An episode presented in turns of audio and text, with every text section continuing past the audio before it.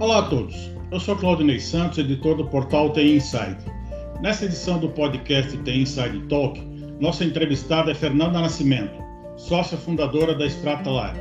Ela fala sobre a importância de se estabelecer novos parâmetros na relação entre marcas e consumidores, como a tecnologia pode apoiar as ações de relacionamento e fidelização, e a importância das lideranças construir uma cultura empresarial com foco na experiência do cliente.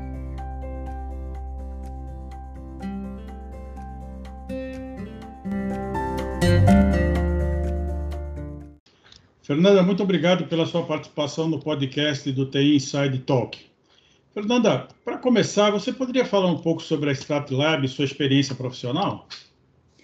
Claudinei, obrigada pelo convite, estou contente de estar com você. E sempre é bom a gente falar sobre a experiência do cliente, ainda mais nessa era em que o cliente sabe que ele tem o poder de decisão, né? Ele é consciente disso. A Stratlab nasceu há oito anos, e sabe que a gente está fazendo aniversário agora? É, e ela nasceu muito pautada na criação de estratégias de marketing digital, mas com foco na experiência do cliente, porque a gente acredita muito que mesmo né, que a gente tenha, que a gente seja é, herdeiro aí de uma de uma comunicação massificada, né? A gente vem da a gente traz essa coisa da era da comunicação de massa. Quanto mais a gente vem se aproximando da, tecnologia, mais personalizada essa comunicação precisa ser. Então, a experiência do cliente ela é muito bem-vinda e foi, e foi esse o mote principal né, da formação da Stratlab, esse marketing digital humanizado para mercados corporativos, para mercados B2B em que a gente sabe que é, a gente tem a adoção agora dessa humanização há pouco tempo no B2B. Agora a gente começou a entender que somos todos pessoas, né? Não necessariamente é, profissionais decidindo por suas marcas.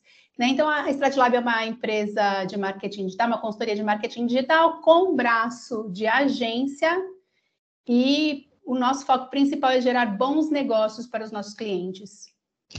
Fernanda, uma pesquisa da Salesforce eh, mostrou já em 2019 que 89% dos consumidores brasileiros consideravam a experiência de compra tão ou mais importante que o produto ou o serviço adquirido, né? Como você avalia hoje a, a experiência de compra do consumidor? Poxa, Claudinei, essa expectativa do cliente, ela é cada vez maior. E por que, que eu trouxe a expectativa? Porque, na verdade, a experiência ela é resultado da expectativa que o cliente tem com o que, na realidade, né, é, é oferecido como vivência para ele pelas marcas. Então, o resultado disso é a experiência. Então, quanto maior a expectativa, mais difícil entregar uma boa experiência. Ao mesmo tempo, quanto mais é, neutra essa experiência, menores as chances de fidelização.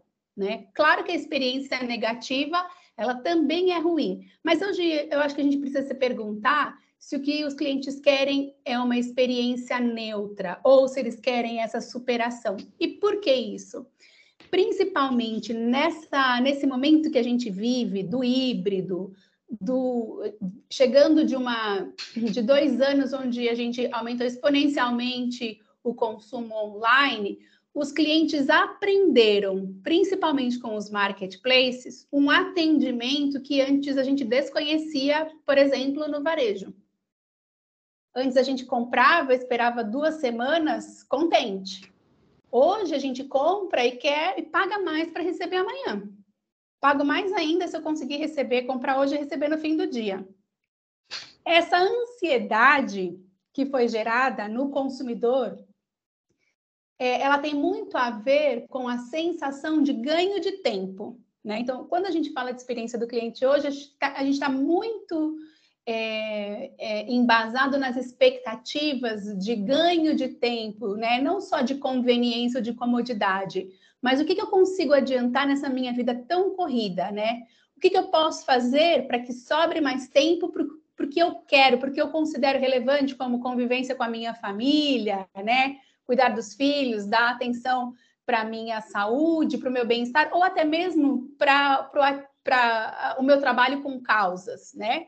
Então, essa expectativa de tempo, ela se tornou, né, de ganho de tempo, ela se tornou muito evidente com as experiências de compra durante a pandemia, e isso acabou gerando é, novas expectativas, né, novas demandas e novas prioridades. Então, a experiência ela continua muito importante.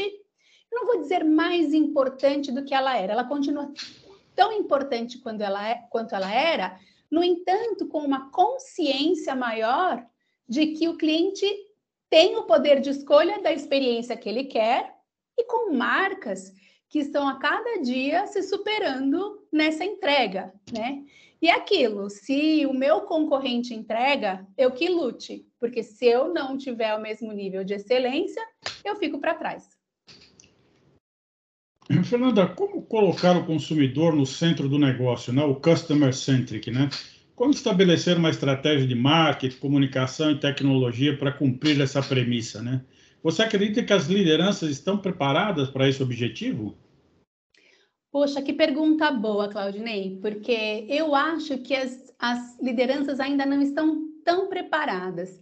Eu, eu, vejo uma diferença muito grande, por exemplo, entre os grandes e os pequenos negócios. Quando a gente vê um pequeno negócio, onde a gente tem uma competitividade maior, o dono fica muito mais perto de todas as pontas, é, ele muitas vezes fica mais atento às movimentações de mercado.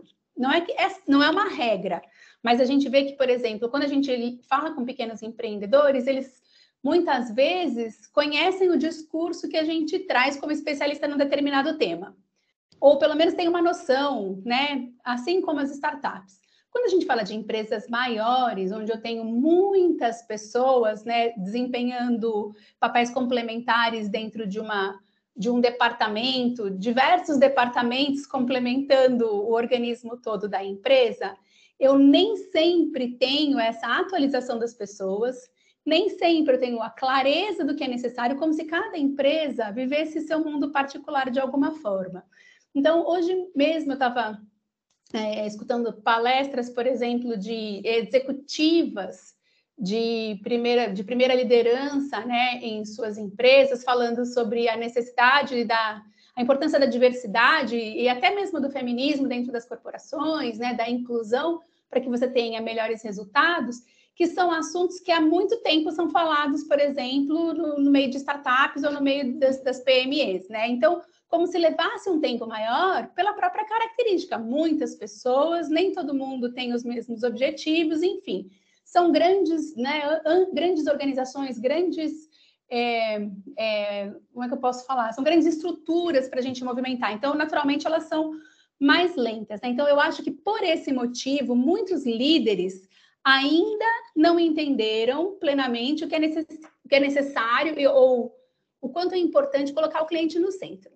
No entanto, eles enfrentam também por essa grandiosidade do organismo uma dificuldade que é da implementação da cultura. Todas as vezes que um colaborador, de alguma forma, pode interferir num processo que, é, que beneficia ou que prejudica o cliente, vamos combinar que em todos os departamentos a gente tem essa possibilidade, é, ele precisa entender o que o cliente espera dele dentro daquele processo e qual é o resultado final que precisa ser entregue para que ele possa atender a expectativa do cliente. Eu acho que a gente ainda hoje tem uma dificuldade muito grande de distribuição de informação, né? Não de coleta, mas de distribuição de informação. E principalmente, não é fácil você mobilizar todas as pessoas para que elas compreendam que o cliente é rei. Né? Como você falou, né, o, consumidor está cada vez mais consciente, né, exigindo parâmetros elevados de atendimento, de relacionamento, né. Por exemplo, o feminismo está em pauta para estabelecer novos parâmetros de empoderamento, né. Sim. Como é, que você, como é que você vê o poder do consumidor em relação a escolher marcas e produtos que têm um propósito?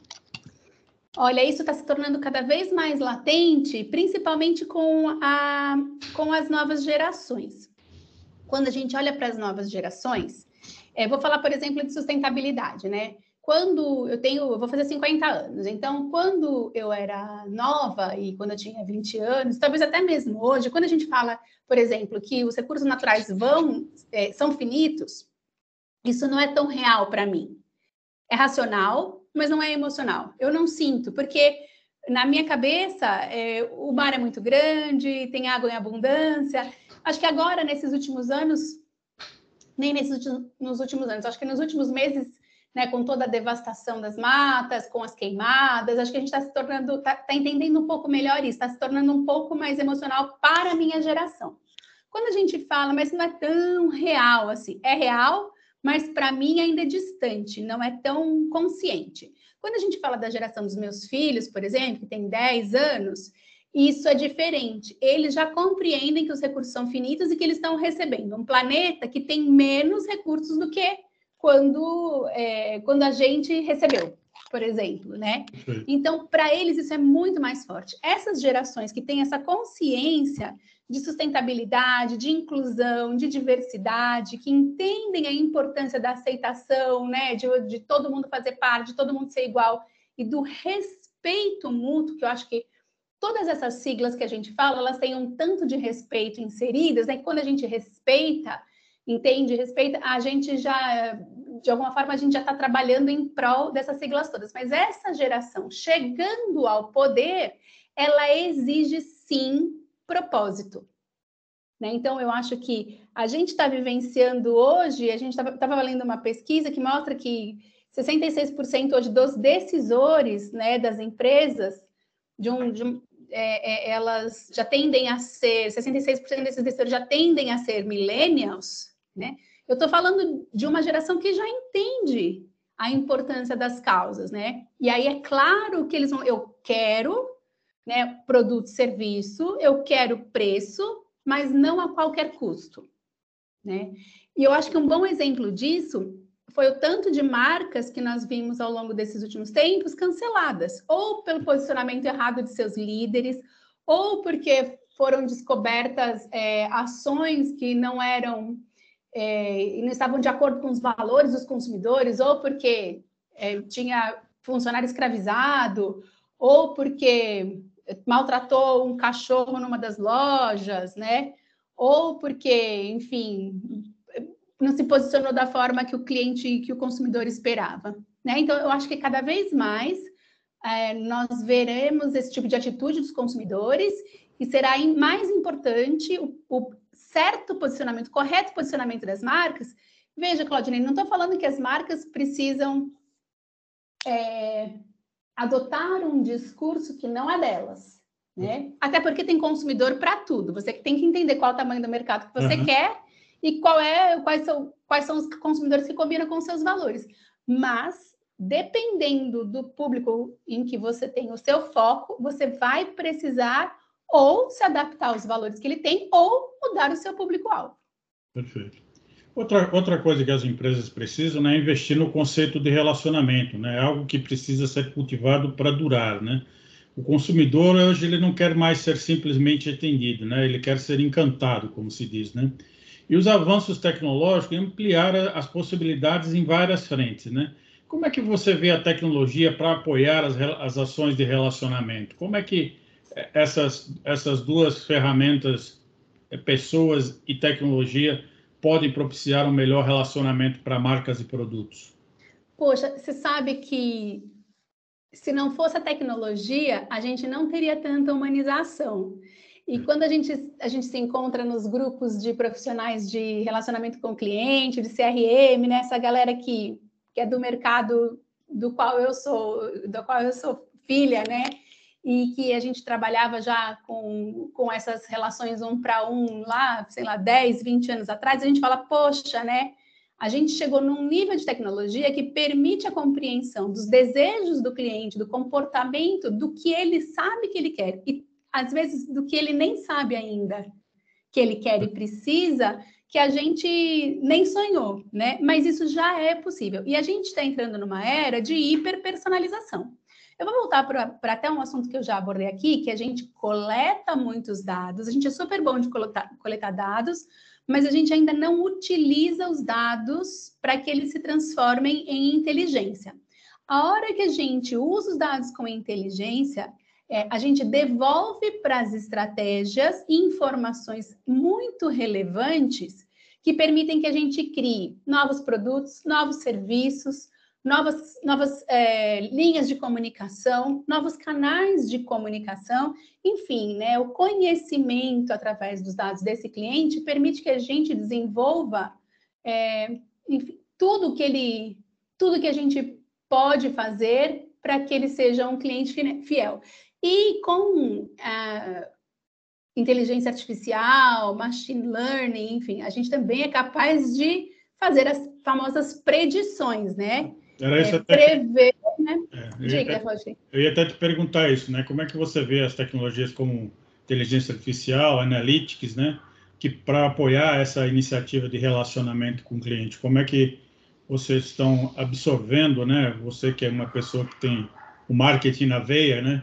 E como é que você vê essa, esse resultado da tecnologia aplicada a, a coletar os dados, mas efetivamente interpretar os dados, gerar insights e tomar ações efetivamente positivas para ampliar e, e, fidelizar o consumidor?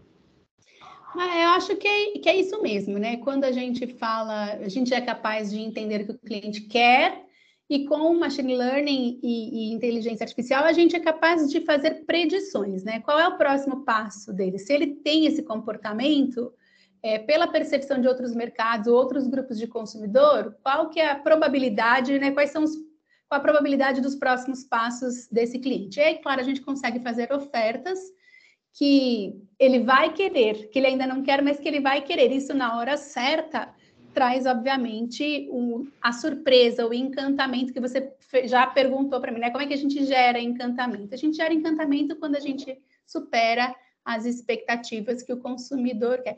E se a gente for falar de dados, olha, hoje, Claudinei, qualquer aplicativo bobo que a gente usa, ele já tem inteligência artificial, ele já está fazendo a coleta de dados, aquela brincadeira boba que a gente faz lá no Facebook, está coletando dados. Eu nem sei se para uma coisa que eu quero, uhum. né? Nem sei se eu se vou ficar feliz depois que eu descobrir, se eu descobrir o que eles estão fazendo com a informação sobre, sobre mim.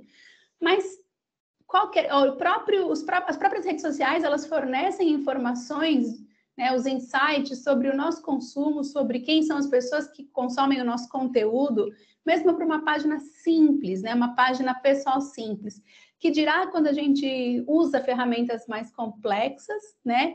Que já destinadas para essa para essa captação inteligente. Agora, fazer a análise já é um outro já é uma outra questão, né? Eu acho que a gente ainda não tem profissionais de marketing preparados para essa função de analytics. O próprio mercado vem usando há algum tempo estatísticos e matemáticos para ajudar no desenvolvimento dessas habilidades para as é, áreas de desenvolvimento comercial, de desenvolvimento de negócios, né? Mas, de uma forma ou de outra, eu acho que da mesma forma que quando os meus filhos nasceram há 10 anos e eu pensei assim, o que eu posso fazer por eles é ensinar programação desde o dia 1, Hoje eu já acho que eu tenho que ensinar eles, ensinar os dois a dados também, porque não tem como fugir, né? Quem souber ler dados vai ter vantagem por um bom tempo no mercado. Eu acho que a gente precisa uma melhor assertividade, né, para se evitar aquele tipo de campanha que a pessoa oferece um produto que o cara acabou de comprar, né? Por exemplo, é, né? Mas Opa. que a gente gosta de procurar um produto no Instagram e depois não compra e começa a chegar, começam a chegar as ofertas na sequência, isso a gente gosta, né, Claudinei? Além daquelas que você está comentando com alguém no, no, telefone, de repente você começa a, a, receber aquelas ofertas que você do assunto que você falou no telefone, né? E aí você se assusta. É, é. Outra coisa, assim, a multiplicação de canais, né, ou os pontos de contato, reforça a necessidade de ter estratégias consistentes, né, para para atração, retenção do consumidor, né? Se por um lado ele acaba passando mais tempo relacionando-se com a marca, por outro lado, o, os meios virtuais como presenciais também aumentaram as chances que ele se decepcione com ela, né? Como esse é. exemplo que a gente deu aqui. Caso alguma interação né, não saia como planejado, desejado, né? Como é que estabelecer uma jornada de excelência para o consumidor? Eu sei que o assunto não é fácil, mas hoje se fala muito da jornada do consumidor, mas é, assim, para cada experiência boa, a gente vê duas ruins, né? Exato, exato. Nossa, que pergunta, hein? Ela é que pergunta pegadinha essa. porque, na verdade, as jornadas, elas estão cada vez mais é, diferenciadas, mas elas estão múltiplas também, né? Uma jornada nunca é igual a do outro, e os canais, eles são inúmeros, né? Antes a gente falava, por exemplo, do, do, dia 1 um de contato com a marca até a compra, o cliente fazia no máximo 10 interações com a marca. Hoje, ele é impactado de todos os lados, né? Você, você trouxe a questão do canal, e aí eu vou ter que trazer para nossa discussão a, a famosa omnicanalidade, né? Que ah. tanto se fala. Omnichannel. É, e lembrar que ela é diferente da multicanalidade, né, Claudinei? Não significa que estar em todos os canais me torna omnichannel. Exato. Eu sou omnichannel quando eu tenho um comportamento fluido entre todos esses canais em que eu sou presente e que o meu cliente, ele entrando a qualquer momento por qualquer um desses pontos diferentes, desses canais diferentes, ele continue a sua jornada e não precise recomeçar. Um bom exemplo disso é aquilo, estou conversando na loja, deixo uma compra pendente, aí eu ligo depois e a primeira coisa que a menina me pede de novo é o CPF. Aí ela me passa para outro departamento que me pede de novo o CPF. Aí ela me passa para atendimento a cliente que me pede o CPF. Então, na verdade, a omnicanalidade é ser fluido. Eu posso começar da onde eu quiser e continuar da onde eu quiser. Que eu sou a, a trajetória é única, né? Agora, a gente é, é muito importante que as empresas tenham clara a, essa jornada, né? E a gente começa em, montando uma jornada compreendendo as possibilidades de ponto de toque do consumidor com a marca, né? Quais são as formas, né? E por que ponta, portas de entrada o meu cliente pode contatar a minha marca?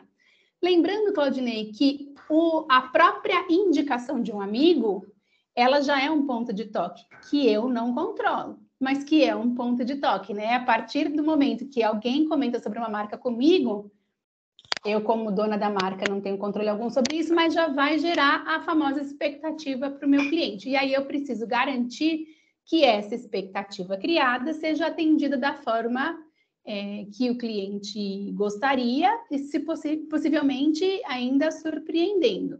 Bom, esse desenho de jornada, né, desenhar os pontos de toque, me fazem, me permitem investigar entender como é então essa experiência em cada um desses pontos de toque. O que, que a gente pode fazer para isso? Pesquisa, visitação, observação, são muitas as ferramentas que o marketing e as vendas e o desenvolvimento de negócios já conhecem, que fazem com que a gente compreenda com melhor profundidade ou com maior profundidade cada uma dessas experiências.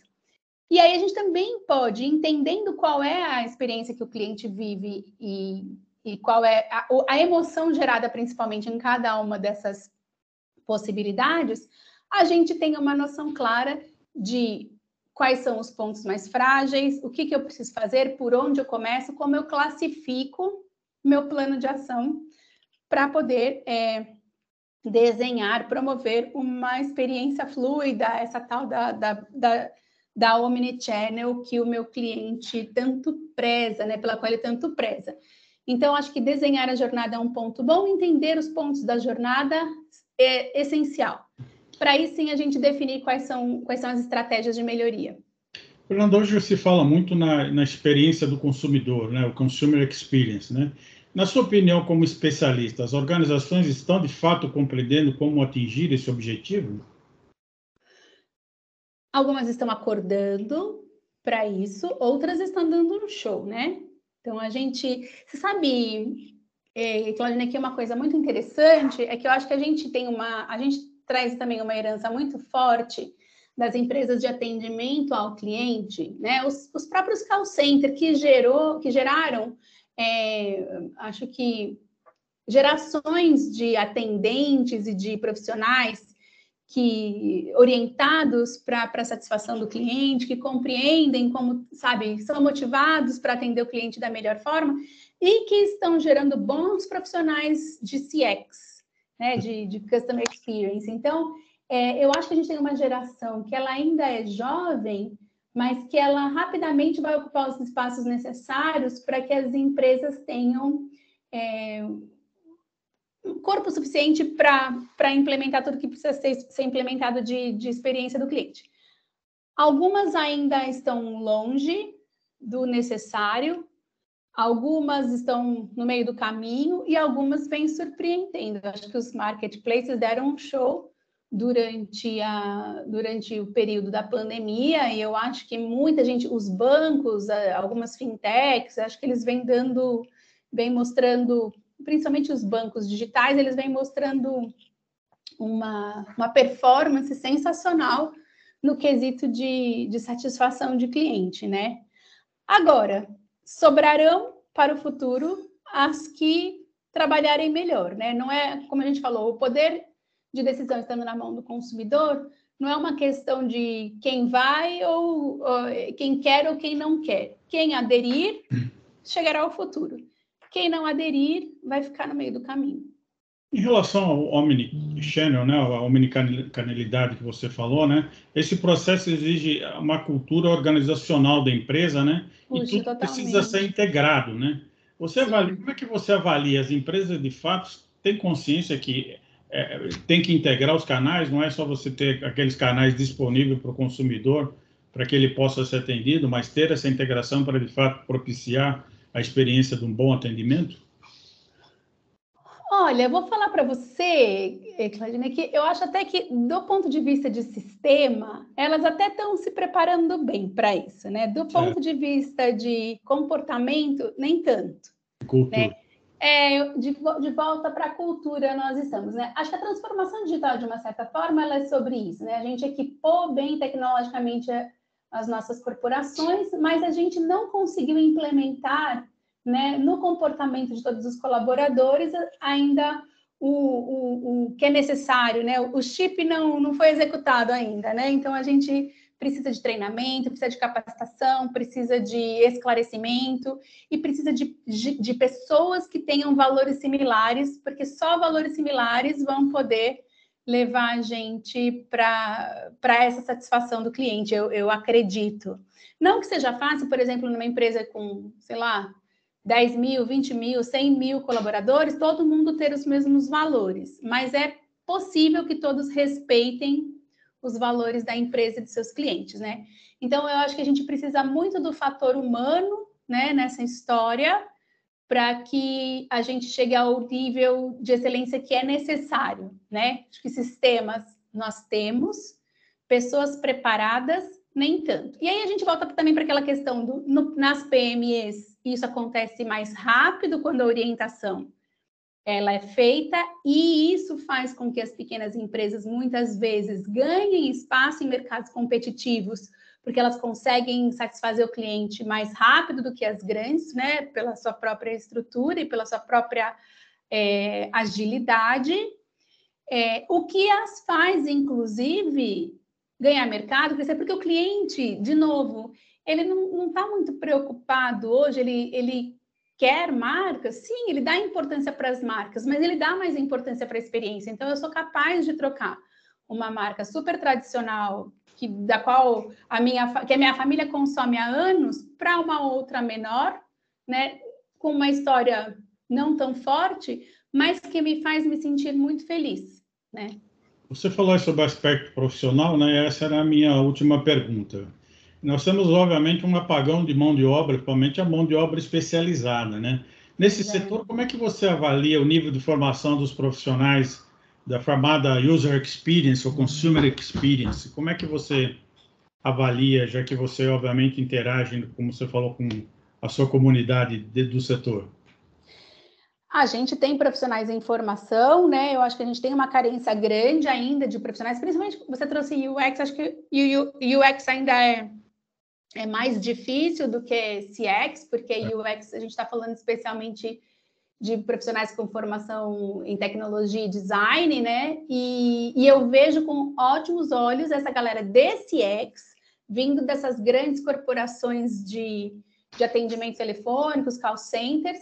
É, eu acho que a gente já tem boas escolas, a gente viu uma movimentação muito grande de escolas é, preparando cursos e, e capacitação para tanto para UX quanto para CX. Acho que a gente já tem MBAs no Brasil, que são MBAs de escolas importantes, que, que estão com grades muito satisfatórias. Então, talvez a gente não esteja tão pronto hoje, né, com uma oferta tão grande de profissionais hoje, embora a oferta seja boa, mas eu acho que muito em breve a gente vai ter uma nova leva de profissionais bem preparados. Lembrando de novo que acho que tem uma galera que está vindo é, do atendimento ao cliente, de outras empresas e, e não necessariamente da, de experiência do cliente, elas vêm mais de até de CS do que de CX, mas que elas estão estudando, se preparando e são bons profissionais preparados para a gente entender, atender e aculturar nossas corporações nas estratégias necessárias. Bom, Fernando, eu gostaria de agradecer a sua participação no podcast do Tem Inside Talk, né? Aproveitar para convidar você e a audiência para assistir o nosso fórum de relacionamento que acontece dia 25 de abril aqui no WTC em São Paulo. Né?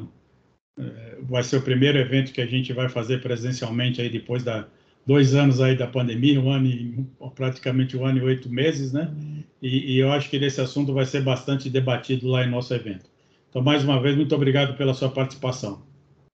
Eu que agradeço, vou estar com vocês no evento, quero estar, quero assistir ao evento e obrigada por trazer esse, esse tema que é tão relevante nos dias de hoje, Claudinei, que vai fazer diferença nas empresas. Obrigada pelo espaço e feliz de estar aqui. Obrigado Obrigada. mais uma vez, espero vê-lo aí numa próxima oportunidade.